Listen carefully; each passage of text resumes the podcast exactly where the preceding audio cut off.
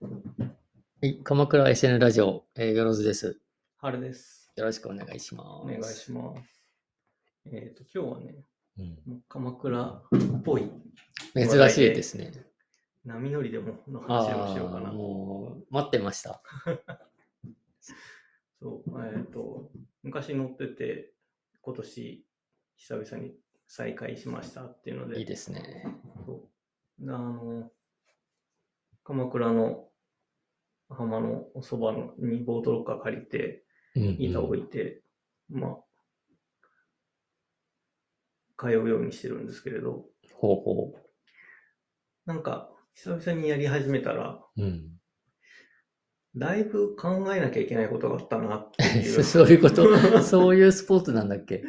あの、そういうふうに思われてないと思うんだけど、思われてないね真面目にやるとすごい考えなきゃいけなくて、とりあえず今日波乗り行くかってスポーツじゃないのじゃないじゃない。あの、なんだろ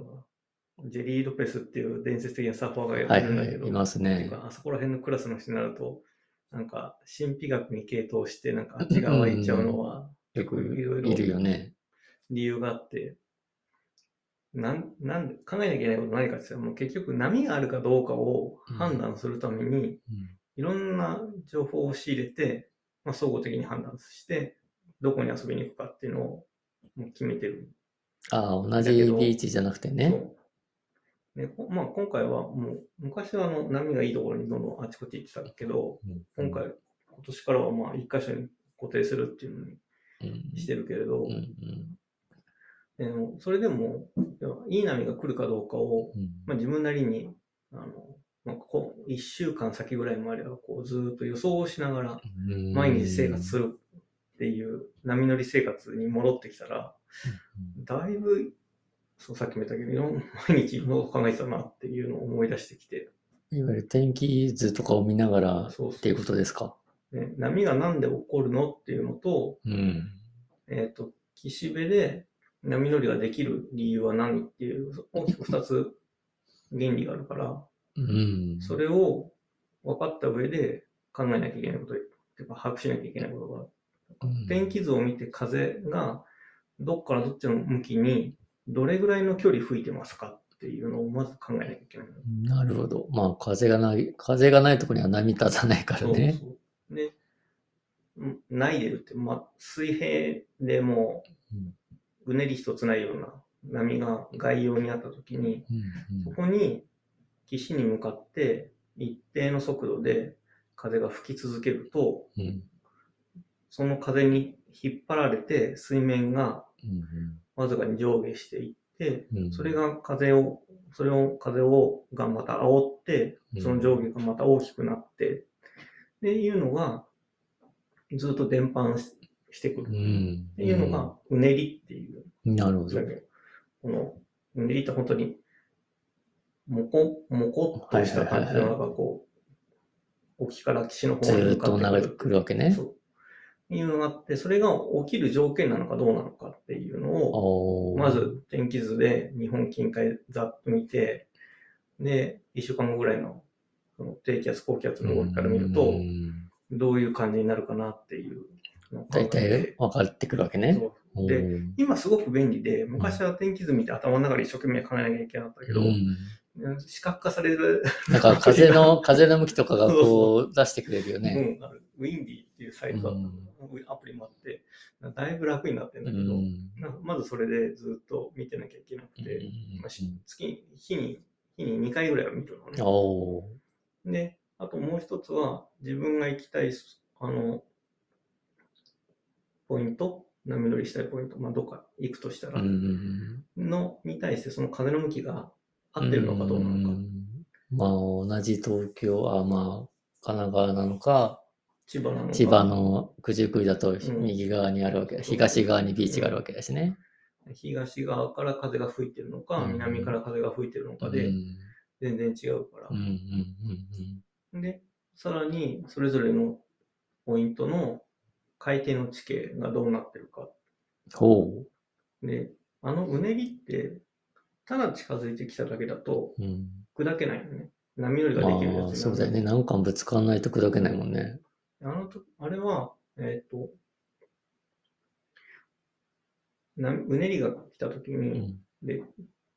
近づいてきてって、砕けた波があったとしたら、それの大体そそこの砕けたところの2倍から3倍ぐらいのところに水深うがある。ーん。そうなんだ。そうすごいね。なるほど。だから、膝ぐらいうんとか、膝ぐらいあるともうすでにそこの水深胸ぐらいあるんだけうど、ん。なので、腰ぐらいのなるほどね。で、海を知らない人がわーっつって行くと、ズボン なるほどね。終わっちゃうぐらいなんで波がちっちゃくて油断してるそとう、実はその下は結構深いんだぞと。っていう。いうので、うねりの、その、波長の感覚とか、うんその、大きさとかがあるんだけど、高さとか、含めて、それと相性のいい地形のところに入ってきたら、いい具合に砕けていくから、うん。それで、地形が砂浜なところなのか、うんリーフっちって岩とか珊瑚礁になってるところかとかで全然条件が違うから、それぞれを見て、で、まあ日本は大体砂浜だから、そうだね。そうすると過去3日ぐらいの天気で海底の砂浜の砂の地形がどうなるか、どうなってるのかっていうのを予想するから、ぐちゃぐちゃの波が続いてると海底もぐちゃぐちゃだから、波がきれいに砕けな、砕けにくいんだよね。おー。で、海底がきれいに整ってると、きれいな波がうんうん。砕けやすくなるから、そこら辺を見ると、じゃあ今日はあっち行った方がいいかなとか、うんじゃあ、物理的なその地形、うん、海面の中の地形が、でも結構影響があるかあらる、もともとポテンシャルとしていい波が浮きやすい砂浜が当然あるわけだねあ。るでまあ、そういうのが、まあ、メジャーなサーフスポうットになってるん、まあそういうところでサーフィンがメッカとして、そうなるわけだまあ、ローカルが厳しいからあんまり行けないけど、稲村ヶ 崎とか、あそこなんかもう諸事情、諸事情があってね。あの、台風波が来た時に、うんこっちの方向からの練りが入ってくると、うんあそこはリーフだからさ、岩があるから、そこでドーンとうん砕けるかあーら。で、大きい波が生まれるわけだうん。っていうので、なので、まあなんか毎日、で、ああとそうだ、あとまあ潮の動きでも波が立つから、潮のああ、満ちまあそうだね、引きで道行きね、当然さねっ。き言った地形の水深との関係で波が立つから、うんねりが小さくても、この地形との水深の関係がピタッとはまると、うんまあ、そんなに大きくないけど乗りやすい波になるから、うんある意味初心者向けのいい波が起きてうねりがちっちゃい時の方が、まあ、割と安定してうんあまりめっちゃ大きいのが来ないからいいんだうね。ん、とか、そんなの考えると、うねりは来てるのちっちゃいんだけど、今日は大潮だから、うん潮位の差が大きいああと。で、その潮位の、まあ、干潮だったらか、干潮の方が、まあ大体日本だといいんだけど、うん干潮を基準にして、その前後1時間1時間うんぐらいは潮が動くから、うんその潮の動きで波が立ちやすくなるから、そこ狙っていくかとかなるほど。こいうので、れは全サーファーがある程度はやってんすかね。やってるし、今はそういうのを含めて、もう予想サイトうがね、ん、あそうかそうか。昔は個人個人がやってたけど、まあ俺も結構そういうのは師匠に教えてもらったんだけど、今そこら辺がすごく分かりやすく視覚化された、うん、。あの、いいよね、ああいう、こう、習熟を一瞬で縮めてくれる そううね。ん、ちょっまと悔しくもあるけど。まあ楽だしね。 うんある意味ありがたいし、うんその方がまあ他のところに頭も使えるしね。そっうか、じゃあたまに夕方にこうボード持って向かってる人がいるけどう、ん理由があるわけだね、きっとね。そうああと今の季節だと、あうのん海水浴が、うん、あ、そっかそっオかープ。ンしてるかうんら、うん、いあ早朝と夕方しか飲んでないのもあるけど、や、この前、4時ぐらいに、うん、割と自宅の近くのとこのサーフボードやってる人、うんサーフィンやってる人がなんか、急に出かけてってたから、あ今なんだと思って、うん。そういう別の理由もあるわけだな。うんあ4時でここから行くんだったら、もしかしたら、七里ヶ浜とか、あっちの方まで行ってたのかもしれうないん、かもしれないね。うん。なるほどね。ね、鎌倉だと、材木座、そうね由比ヶ浜材木座七里ヶ浜、由比稲ヶ浜うん稲村ヶ村ヶ崎、崎鎌倉の、あれだ、鎌倉高校前か。そうね、そ鎌こら倉辺公ぐらいまで前。行くまあ結構豊かだよね。いや、ずっと海岸だもんね。うん。サーフィンやってたり、ちょっと、サップやってたり、そうだね。沖では、なんだ、ウィンドサーフィンか。うんヨットが。ヨットもねう、んすごいよね。なかなかマリンス、ポーツが楽しめるよね。うん。いやー、毎週行ってるんですか、最近は。毎週行ってます。この週末も天気が悪いですけど、いや、どうせ濡れるんだろうな 別そにこがいいよね。あの、サーフィンの何がいいって、雨が降っても全然関係ない。大丈夫っていうのがいいよね。濡れて遊ぶんだからな。濡れながら行ったところで何の意味もないだろう。多くのアウトドアアクティビティと違うとこだよね、うんそれが。いや、いいですね。まそうだなショートボードしか持ってなかったあ、から。ああ、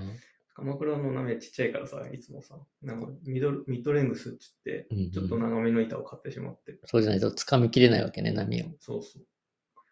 う。なので、まあ、昔みたいにあちこち本当に、なんか、波乗ってるよりも車運転してる時間の方が長いだろうみたいな感じだったけど、まあ、今はもう自転車でちゃちゃっと行ってって感じで、まあ、サーフィンもね、サーフィンももう波を待つ時間の方って長いわけでしょ。長いね。ある意味忍耐のスポーツだよね。忍耐をしてるっていう考えじゃないんだろうけどさ。まあ、捕まえに行くって感じだからねうん。ハンティングだからね。うーん、漁師とかとも似てんだな。あとは今は結構、あの、トレーニング方法がうん確立されてきたから、んうんオカトレもね、できるんあだよね。ー昔波、波乗りは波に乗んなきゃダメだよみたいうなん話なんだったかけど、体で覚えろ的なね。今結構あの、YouTube でも丁寧な解え説もあるし、他取りもできるから、うん、週1しか行けなくて、うんやきもきみたいな感じはうんしないね。なるほど。はいまあ、そんな話でした。はい、ありがとう。ちょっとね、僕もきいつかデビューしたいと思うんで、ぜひぜひ、はい、よろしくお願いしおま願す。いしまはい、ありがとうございました。す。はい